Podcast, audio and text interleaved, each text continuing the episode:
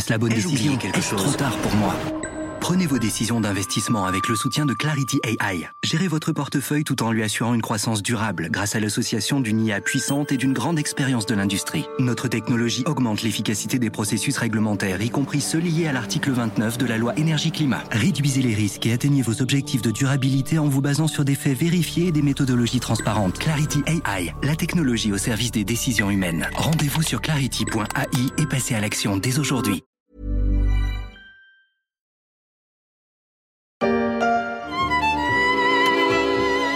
Du violon, du champagne, de très jolies femmes et d'immenses limousines.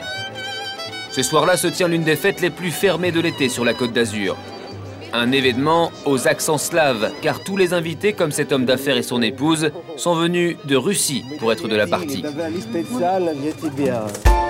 Les milliardaires russes sur la côte d'Azur, ça a un petit côté les Marseillais à Dubaï. C'était en 2018, un documentaire d'Imineo. Avec le déclenchement de la guerre en Ukraine, pas sûr que les milliardaires et autres oligarques russes soient les bienvenus pour faire la fête sur la côte d'Azur à Biarritz, à Courchevel ou même à Londres. Ce soir, c'est une soirée agréable qui nous attend, une soirée chic, sobre et agréable. Aouh vous Attendez, il me, il me fait peur lui là. hein. Je veux voir toutes les mains en l'air, tout le monde les mains en l'air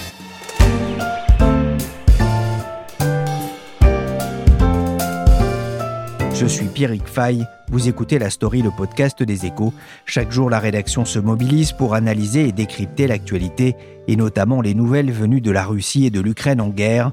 On vous a parlé il y a quelques jours des sanctions contre les banques russes. Aujourd'hui, ce sont les oligarques, les proches de Vladimir Poutine, qui sont dans le viseur des autorités occidentales. Ça va pas, Laurent, ça. Il faut pas parler des milliardaires russes comme ça Mais là. on avait fini. Mais oui, non, mais on va se faire buter, mon vieux. Ah, mais je les connais, attends, ça va Je connais les méthodes, tu dis un mot de travers, il te nique ta race, Poutine, attends. Florence Foresti dans son sketch sur les Russes riches sur France 2, Sergueï qui fait du ski n'est pas visé par les sanctions occidentales, au contraire de Kirill Chamalov, l'ex-gendre de Poutine et plus jeune milliardaire russe, de Denis Bortnikov, fils du patron du FSB, ou encore d'Igor Rothenberg, actionnaire majoritaire de Gazprom, ou de Gennady Timchenko, l'un des plus gros négociants de pétrole au monde. Et depuis l'invasion de l'Ukraine, la liste s'est allongée avec deux noms prestigieux, ceux de Vladimir Poutine et de son ministre des Affaires étrangères Sergei Lavrov, touchés par le gel de leurs avoirs dans l'Union européenne. Au total, les sanctions visent 680 personnes en Europe via des gels des avoirs et via l'interdiction d'entrer sur le territoire. On trouve des parlementaires, des hauts gradés militaires, des journalistes en vue et donc une trentaine d'oligarques, la classe politique et économique dominante en Russie. Au lendemain de l'invasion, Jean-Yves Le Drian, ministre des Affaires étrangères, avait donné le ton sur BFM TV. Il faudra ensuite poursuivre pour euh, étouffer le système et en particulier viser encore davantage les oligarques. Bonjour Isabelle Coué. Bonjour Pierrick. Vous êtes journaliste au service France, spécialiste des questions de fiscalité aux échos. La France traque depuis euh, quelques années les exilés fiscaux, les fraudeurs. Avec la guerre en Ukraine, elle ajoute de nouvelles cibles, les oligarques. Oui, on peut voir les choses comme ça. Ce sont effectivement les agents de Bercy qui sont chargés de, cette mission. Le ministre de l'économie a dit quelques jours après l'invasion de l'Ukraine par les Russes qu'aucun oligarque ne passerait entre les mailles de nos filets. Bruno Le Maire a adopté une rhétorique très martiale hein, à l'occasion, allant jusqu'à parler de guerre économique, avant d'être obligé d'amender un petit peu ses propos. Mais il est bien question, avec les sanctions, et notamment avec le gel des avoirs russes à l'étranger, de provoquer l'effondrement de l'économie russe. Pourquoi cibler les, les oligarques? Il faut d'abord préciser que tous les oligarques ne sont pas ciblés par les sanctions. Pour l'instant, ils sont environ une trentaine sur la liste noire européenne, mais celle-ci peut évidemment s'allonger. L'idée est de s'en prendre aux proches de Vladimir Poutine, à ceux qui, d'une manière ou d'une autre, hein, financent le Kremlin et qui sont donc en partie responsables de l'attaque contre l'Ukraine. C'est par exemple le cas d'Igor Sechin, dont le yacht vient d'être bloqué dans le port de la Ciotat. Igor Sechin a été placé par Poutine à la tête du géant pétrolier Rosneft, le groupe issu du démantèlement de Yukos, hein, qui était dirigé par Rodorovsky. Il est donc un pilier du système. Un autre oligarque, Alisher Ousmanov, a aussi vu son gigantesque yacht bloqué à Hambourg. Il est lui aussi placé sur la liste des personnalités sous sanction. Et on peut lire dans le journal officiel européen qu'il a été désigné comme l'un des oligarques préférés de Vladimir Poutine, ou encore qu'il est considéré comme l'un des hommes d'affaires officiels de la Russie chargé de gérer les flux financiers, mais dont la position dépend de la volonté du président. En ciblant ces hommes, la France, l'Europe et les États-Unis veulent donc asphyxier le système économique et financier qui permet à Vladimir Poutine de se maintenir au pouvoir et de faire la guerre. Il y a un changement d'ailleurs hein, dans, la logique des sanctions. Poutine et sa famille sont aujourd'hui directement visés. Alors Vladimir Poutine est sur la liste, effectivement. Ses biens en France sont donc en théorie menacés. Le problème, évidemment, c'est que les biens ne sont sans doute pas à son nom. Des députés ont d'ailleurs demandé hein, à ce que l'on puisse élargir la traque aux villas qui ont été émis au nom de son ex-femme et de sa fille dans la région de Biarritz. La villa Susanna à Anglette qui a été achetée en 2016 par un homme d'affaires russe qui a épousé l'ex-femme de Vladimir Poutine. Cette belle villa qui fait face à l'océan a d'ailleurs été récemment taguée avec des graffitis hostiles à Poutine. Les couleurs du drapeau ukrainien ont aussi été peints le long d'un mur d'enceinte. Mais si les oligarques russes apprécient les charmes du Pays basque, ils raffolent aussi de la douceur d'autres régions françaises, comme la Côte d'Azur. Sur la presqu'île de Saint-Jean-Cap-Ferrat, derrière ces portails se cachent des villas à plusieurs dizaines de millions d'euros. Beaucoup sont détenus par de riches oligarques russes qui ont investi la Côte d'Azur. Des villas, mais aussi des yachts et des œuvres d'art? Alors la France, une terre d'accueil pour les milliardaires russes, c'est la question que j'ai posée à Anne-Sophie Vion du service patrimoine des échos. Cet amour en fait des Russes pour l'immobilier de prestige français, ça date euh, d'il y a très très longtemps, ça remonte à l'époque des tsars, de la noblesse russe qui part en villégiature dans, dans le sud de la France. Mais le, le moment où ça s'est le plus développé, en fait, c'est dans les années 90, pendant 20 ans, les Russes viennent acheter en France. Alors, ils vont acheter des, ce qu'on appelle les trophies properties, c'est-à-dire ces propriétés trophées qui coûtent très cher, c'est euh, des vingtaines de, millions d'euros, et ils vont dans des endroits euh, très cotés. Alors à Paris, ça va être le Triangle d'Or, donc le 8e arrondissement, l'avenue Montaigne, les Champs-Élysées, euh, le Champ de Mars. ça va être dans le sud, les endroits prisés de la Côte d'Azur, donc le Cap d'Antibes, le Cap Ferrat, le Cap Martin, Monaco. C'est aussi dans ces stations de montagne, Courchevel notamment, qui est la grande station où il y a toute cette clientèle russe, mais aussi Méribel, Chamonix, Megève. Donc euh, il y a eu cette forte période où euh, les Russes mettent beaucoup d'argent dans cet immobilier parce que c'est aussi une façon de sécuriser euh, leur investissement. Et puis aussi, la France, c'est la destination internationale prestigieuse par excellence. c'est le mode de vie à la française, c'est la culture, c'est l'art, enfin c'est tout ce que adorent les Russes dans notre culture française. Les Russes ont contribué à faire monter euh, les prix de l'immobilier euh, de luxe, notamment à Paris et sur la côte, avec, vous le disiez, des niveaux de prix qui dépassent parfois l'entendement. La clientèle russe est-elle toujours aussi présente en France? Non, alors en fait, là, l'impact de, cette guerre en Ukraine, finalement, sur cette clientèle d'immobilier de prestige tricolore, elle est assez faible parce que les Russes, ça fait déjà un bon moment, plusieurs années, qu'ils sont moins présents sur ce marché français. Ça a commencé en fait euh, dès l'annexion en 2014 euh, illégale donc de la Crimée par la Russie.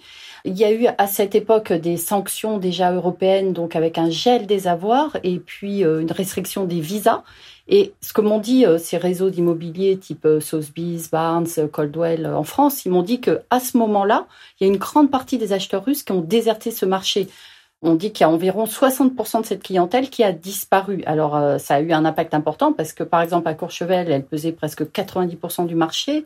Sur la Côte d'Azur, c'était la moitié de ce marché d'immobilier très haut de gamme et 20 à 30% à Paris. Donc, on a eu un premier effet là. Et puis, après, en 2016, ça a été aussi euh, la politique de la Russie elle-même, c'est-à-dire que Vladimir Poutine avait mis alors en place toute une politique de contrôle des flux, c'est-à-dire que ces Russes qui achetaient en Europe devaient déclarer à l'administration fiscale russe quand ils achetaient une propriété, ce qui a eu là aussi un impact euh, de réduction euh, des, transactions euh, dans, dans notre pays. Et puis, depuis cinq ans, en fait, avec Emmanuel Macron, il y a eu, on m'a dit, beaucoup un refroidissement des relations entre la Russie et la France, et ça, là aussi, a eu un impact. De fait, dans, ces réseaux immobiliers, si la clientèle russe a, eu présenté euh, peut-être 25% de leur chiffre d'affaires euh, à la belle époque, là, ce n'était plus que quelques pourcentages euh, de, transactions. Et puis aussi, en fait, ce qui animait ce marché-là tout récemment, c'était plutôt des ventes. C'est-à-dire que les, Russes essayaient de vendre leurs propriétés. Donc là, dans, le portefeuille des réseaux immobiliers, certains ont des mandats de vente de, de propriétés. Et là, évidemment, tout est gelé. Et puis aussi, euh, Barnes me disait qu'ils ont une succursale à, Moscou. Il disait qu'en fait, les Russes euh, achetaient maintenant davantage euh, dans les pays du Moyen-Orient, à Dubaï, en Turquie, en Asie du Sud-Est, mais de moins en moins en France. La crise du Covid-19 et la non-reconnaissance du vaccin euh, russe Sputnik en Europe ont aussi contribué à pousser ces riches Russes à se tourner vers d'autres destinations. Les sanctions visent surtout les oligarques proches du Kremlin, mais les spécialistes de l'immobilier haut de gamme que vous avez appelé Anne-Sophie évoquent aussi l'apparition d'un nouveau type d'acquéreur en effet, parce que en fait, euh, on avait demandé aux oligarques de faire des acquisitions un petit peu moins voyantes dans, les pays européens, et du coup est apparu euh, depuis environ 4-5 ans euh, un nouveau type d'acheteurs, et ce sont plus des chefs d'entreprise qui ont un pouvoir d'achat important parce que leur euh, imposition en Russie sur le revenu est plus faible en tout cas qu'en Europe. Et donc à eux, aller sur le segment des biens, non pas de 20 à 30 millions d'euros, mais plus entre 3 et 5 millions d'euros. Et parmi ces Russes, certains vivent en Europe d'ailleurs. Ils vivent à Londres, ils vivent à Genève, donc ils sont pas en Russie. Est-ce que vous expliquez aussi dans, dans un article pour les échos, c'est que dès qu'il y a un Russe aujourd'hui qui arrive, c'est un peu l'alerte rouge chez les spécialistes de l'immobilier haut de gamme? Oui, absolument. C'est-à-dire que maintenant, euh, les réseaux disent euh, attention, euh, que ce soit à l'achat, à la vente, même si ces Russes ne sont pas sur ces listes où leurs avoirs sont gelés, donc a priori pourraient réaliser des transactions. Eux, c'est vraiment l'alerte rouge. ils vont renforcer leur surveillance. D'ailleurs, ça fait déjà plusieurs années qu'ils ont des obligations de regarder d'où proviennent les fonds. Ça, c'est les obligations de la lutte anti-blanchiment, euh, TRACFIN. Donc, on leur impose à eux, aux notaires, aux banquiers, aux avocats. Euh, ils font déjà très attention, mais là, ils m'ont dit, là, ça, on va renforcer absolument la, la vigilance. Et de toute façon, pour l'instant, tout est gelé. Là, j'ai un réseau qui témoignait aussi d'une Russe qui était en train d'acheter un fonds de commerce. Euh, à Monaco, euh, elle a annulé sa vente. Et puis, euh, on voit aussi des, acheteurs euh, russes qui ont déjà donc des, des, appartements de prestige à Paris, dont ces réseaux assurent la gestion et eux passent des coups de fil. Ils sont très inquiets, même s'ils sont pas sur ces listes de, personnes dont les avoirs sont gelés. Mais d'habitude, ils versent tous les trimestres ou semestres leurs charges pour payer euh, donc euh, leur charge de copropriété en fait euh, ils versent des 10 000 15 000 euros et là ils sont affolés parce qu'ils se disent on va pas pouvoir envoyer d'argent Les premières sanctions contre la Russie en 2014 ont donc poussé les oligarques à, changer d'air ou à se faire plus discrets sur les marchés immobiliers. Isabelle Coué, je reviens vers vous. Il reste en tout cas dans le collimateur des Occidentaux, mais Comment la France peut-elle agir? Alors le ministère de l'économie a mis en place une task force chargée de traquer les biens des entités et des personnalités sous sanction. Cette task force fait intervenir les agents du fisc qui enquêtent à partir des fichiers de comptes bancaires et de biens immobiliers. Elle fait aussi intervenir les douaniers et les services de renseignement financier connus sous le nom de TRACFIN. Alors ils doivent identifier les noms et ensuite bloquer des avoirs, comptes bancaires, jets, villas, voitures de luxe, etc. Mais c'est en soi une tâche très compliquée, puisqu'un bien est souvent entre les mains d'une cascade de sociétés écrans. Et donc, il faut remonter toute la chaîne et compter sur la coopération entre États pour lever le voile sur les détenteurs finaux. Le ministre voudrait aussi qu'on puisse aller passer du gel des biens à leur confiscation pure et simple. Mais cela pose un problème en droit, puisque exproprier constitue vraiment une atteinte aux droits de l'homme. Pour déposséder quelqu'un, il faut l'intervention d'un juge et il faut apporter les preuves d'une infraction par exemple, démontrer que les biens sont d'origine frauduleuse. C'est donc seulement au terme d'une longue procédure que l'État est en mesure de vendre les yachts, villas, jets ou véhicules de luxe et d'utiliser les millions ainsi récupérés. Bercy a demandé au ministère de la Justice de voir si on pouvait modifier ce processus dans le cadre de la guerre en Ukraine. Pas facile de passer du gel à la saisie et pas facile non plus de localiser les biens détenus par des Russes, même si la France a déjà opéré un blocage symbolique près du chantier naval de la Ciotat, l'Amore Vero, yacht de 86 mètres de long, propriété du patron du géant pétrolier russe Rosneft Igor Sechin, considéré comme l'un des fidèles de Vladimir Poutine depuis les années 1990. Sa valeur s'élèverait à 120 millions de dollars. Plusieurs yachts ont aussi été repérés à Monaco, mais plusieurs milliardaires russes ont pris les devants en déplaçant leurs embarcations à Dubaï ou aux Maldives pour contrer les sanctions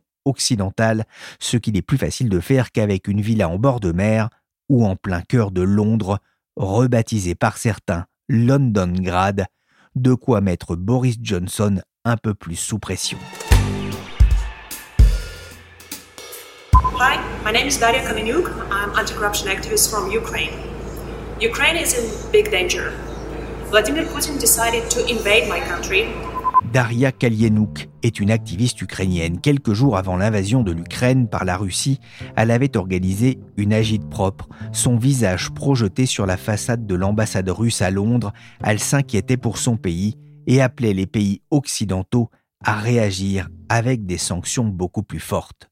Villas,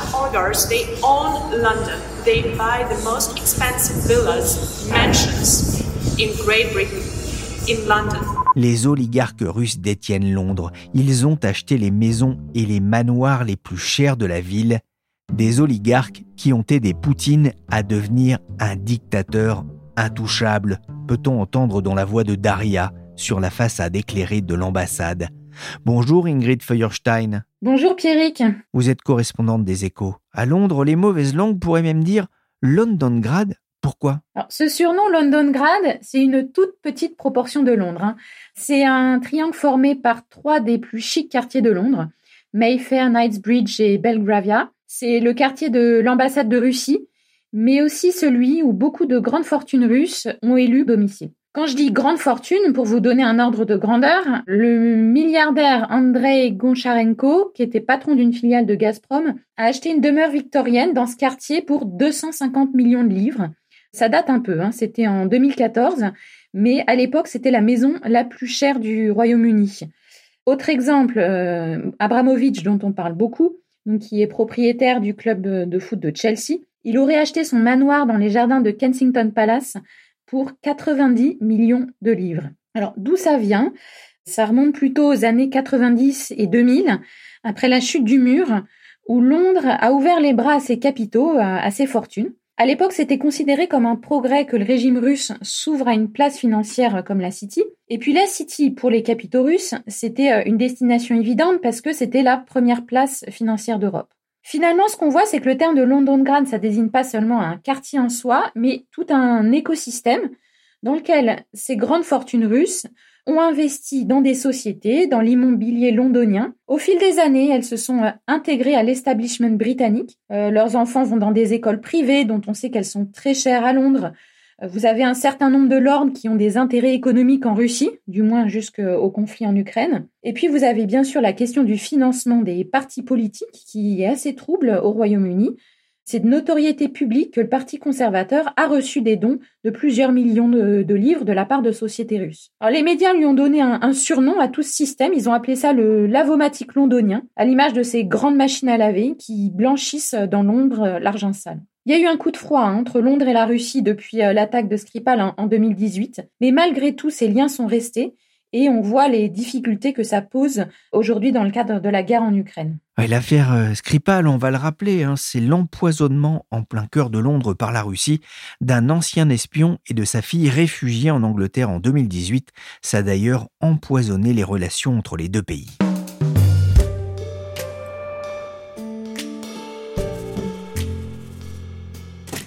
On dénombrerait au Royaume-Uni plus de 1100 propriétés dont la principale adresse de correspondance est située en Russie et selon Transparency International, ce serait la face émergée de l'iceberg, sachant qu'un grand nombre de propriétés sont détenues par des sociétés opaques. C'est dire si Londres était devenue la banlieue de Moscou, ça a même donné lieu à une série réalisée pour la télé russe une comédie policière sur une agence qui vient au secours des expatriés russes à Londres.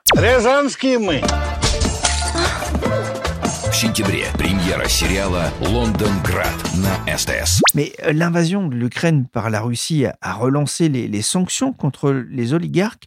Que fait Boris Johnson, le Premier ministre britannique? Qu'a-t-il décidé? Dès le début de la crise en Ukraine, Boris Johnson a eu un discours très alarmiste sur les intentions de Vladimir Poutine et très offensif sur les sanctions. Donc le Royaume-Uni a vraiment pris les, devants dans ce domaine. Ça a été l'un des premiers pays à défendre l'exclusion des banques russes du système financier euh, SWIFT. Alors il faut quand même signaler que le, Royaume-Uni n'a pas la même exposition au gaz russe que l'Allemagne, donc était peut-être moins vulnérable par rapport à cette mesure. Vous avez d'autres mesures qui concernent par exemple les sociétés cotées à Londres les sociétés russes cotées à Londres ne pourront plus lever de l'argent sur les marchés. Les grandes banques russes auront leurs actifs euh, gelés.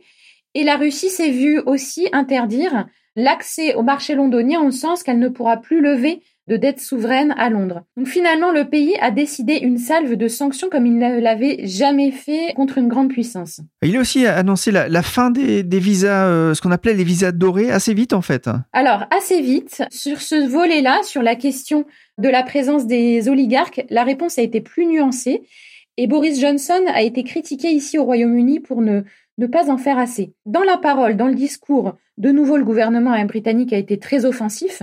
Liz Truss, la, ministre des Affaires étrangères, a dit à plusieurs reprises euh, l'argent sale n'aura nulle part où se cacher. Mais il y a un certain doute sur l'efficacité des, sanctions. Alors, on cite par exemple la, fin des visas dorés. Donc, ces visas étaient accordés à des personnalités euh, étrangères, pas uniquement russes, hein, mais des personnalités étrangères qui venaient investir euh, au Royaume-Uni. Mais c'est par ce biais que beaucoup de personnalités russes ont fait leur place dans le pays.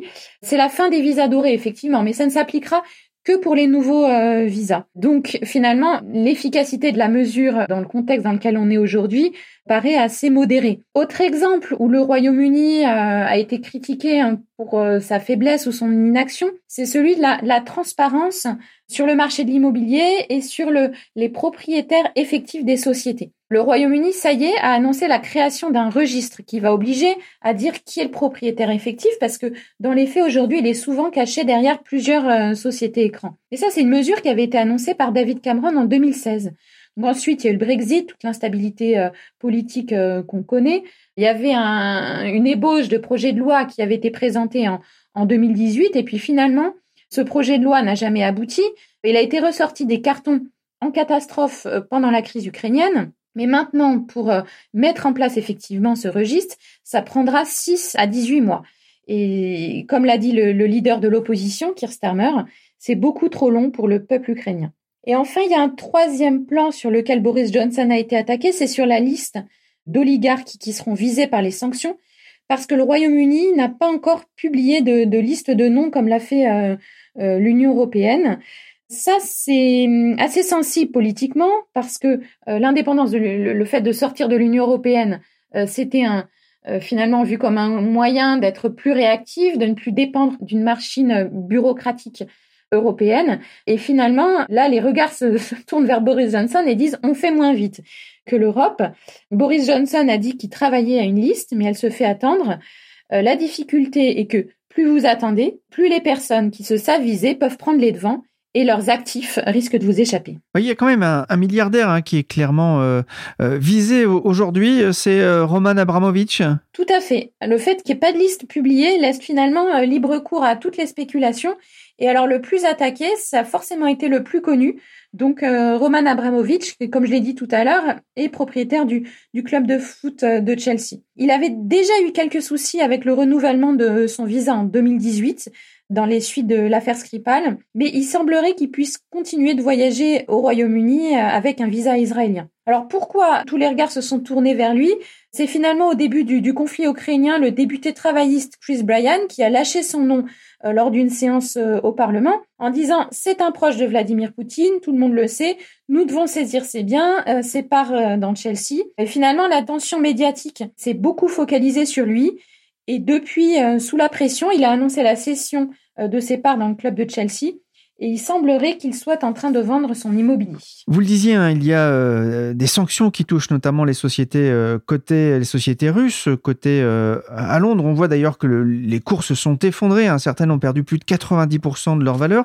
Est-ce que c'est potentiellement un nouveau coup dur pour la City de Londres qui avait plutôt bien résisté au, Brexit? Oui, c'est vrai de dire que la City a plutôt bien résisté au Brexit puisque les projections de départ massif d'actifs ou de, ou de banquiers ne se sont pas vérifiées finalement les sanctions contre la Russie, c'est un coup dur pour sa réputation, parce que ça met le projecteur sur les liens douteux entre cette place financière euh, et, les proches de Vladimir Poutine. En termes financiers, euh, l'impact ne sera pas si important que ça comparé à la taille totale de, cette place financière. Avant les sanctions, une trentaine de sociétés russes étaient cotées à Londres et elles représentaient une capitalisation boursière totale euh, d'un peu moins de 500 milliards de livres. Ça peut paraître beaucoup quand on dit ce chiffre, mais c'est très faible par rapport à la valeur totale des entreprises cotées à Londres. Vous pouvez retrouver sur le site des Échos la balade de Pierre de Gasquet en février 2019 à Londongrad, appelé aussi Moscou sur la Tamise, avec la plus grosse communauté en Europe d'expatriés russes formée dès l'effondrement de l'URSS. Alors justement, Ingrid, comment cette communauté réagit-elle à la guerre en Ukraine? Alors, la communauté russe au Royaume-Uni, hein, vous l'imaginez bien, c'est beaucoup plus large que cette poignée d'oligarques dont nous venons de parler. C'est une communauté qu'on estime entre 75 euh, 000 et 150 000 personnes. Et vous avez aussi des personnalités russes qui ont cherché à Londres le refuge du régime de, Vladimir Poutine. On a vu certains Russes euh, aller manifester contre cette guerre aux côtés des, Ukrainiens et, des Britanniques qui étaient dans les cortèges. Euh, et leur message, c'était de dire Ici, euh, au Royaume-Uni, euh, nous pouvons librement manifester, donc c'est le moins qu'on puisse euh, faire contre cette guerre. C'est en tout cas ce qu'on a pu entendre dans, les témoignages qui sont ressortis lors de ces manifestations. Merci Ingrid Feuerstein, correspondante des Échos à Londres. Merci aussi à Isabelle Coué et Anne-Sophie Vion, journaliste aux Échos. Les sanctions occidentales ont déjà eu un impact certain sur les finances des milliardaires russes. Selon des estimations publiées le 2 mars par Forbes, depuis le 16 février, les 116 milliardaires russes de ce classement ont perdu l'équivalent de 126 milliards de dollars. Certains ont d'ailleurs pris le risque de prendre la parole pour déplorer l'opération spéciale en Ukraine. En France, on appelle ça la guerre à l'image du banquier Oleg Tinkov ou du géant de l'aluminium Oleg Deripaska, des voix rares toutefois dans le paysage russe. La story s'est terminée pour aujourd'hui. Cette émission a été réalisée par Willy Gann, chargé de production et d'édition Michel Varnet. Vous pouvez écouter le podcast d'actualité des échos sur toutes les plateformes de téléchargement et de streaming de podcasts. N'hésitez pas à vous abonner pour ne manquer aucun épisode.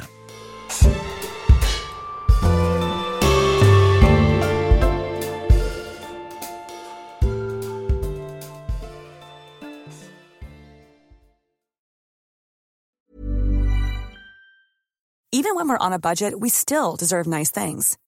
Quince is a place to scoop up stunning high-end goods for 50 to 80% less than similar brands. They have buttery soft cashmere sweaters starting at $50, luxurious Italian leather bags, and so much more. Plus, Quince only works with factories that use safe, ethical, and responsible manufacturing. Get the high-end goods you'll love without the high price tag with Quince. Go to quince.com/style for free shipping and 365-day returns. When you need mealtime inspiration, it's worth shopping Kroger, where you'll find over 30,000 mouthwatering choices that excite your inner foodie. And no matter what tasty choice you make, you'll enjoy our everyday low prices, plus extra ways to save, like digital coupons worth over $600 each week. You can also save up to $1 off per gallon at the pump with fuel points. More savings and more inspiring flavors make shopping Kroger worth it every time. Kroger, fresh for everyone. Fuel restrictions apply.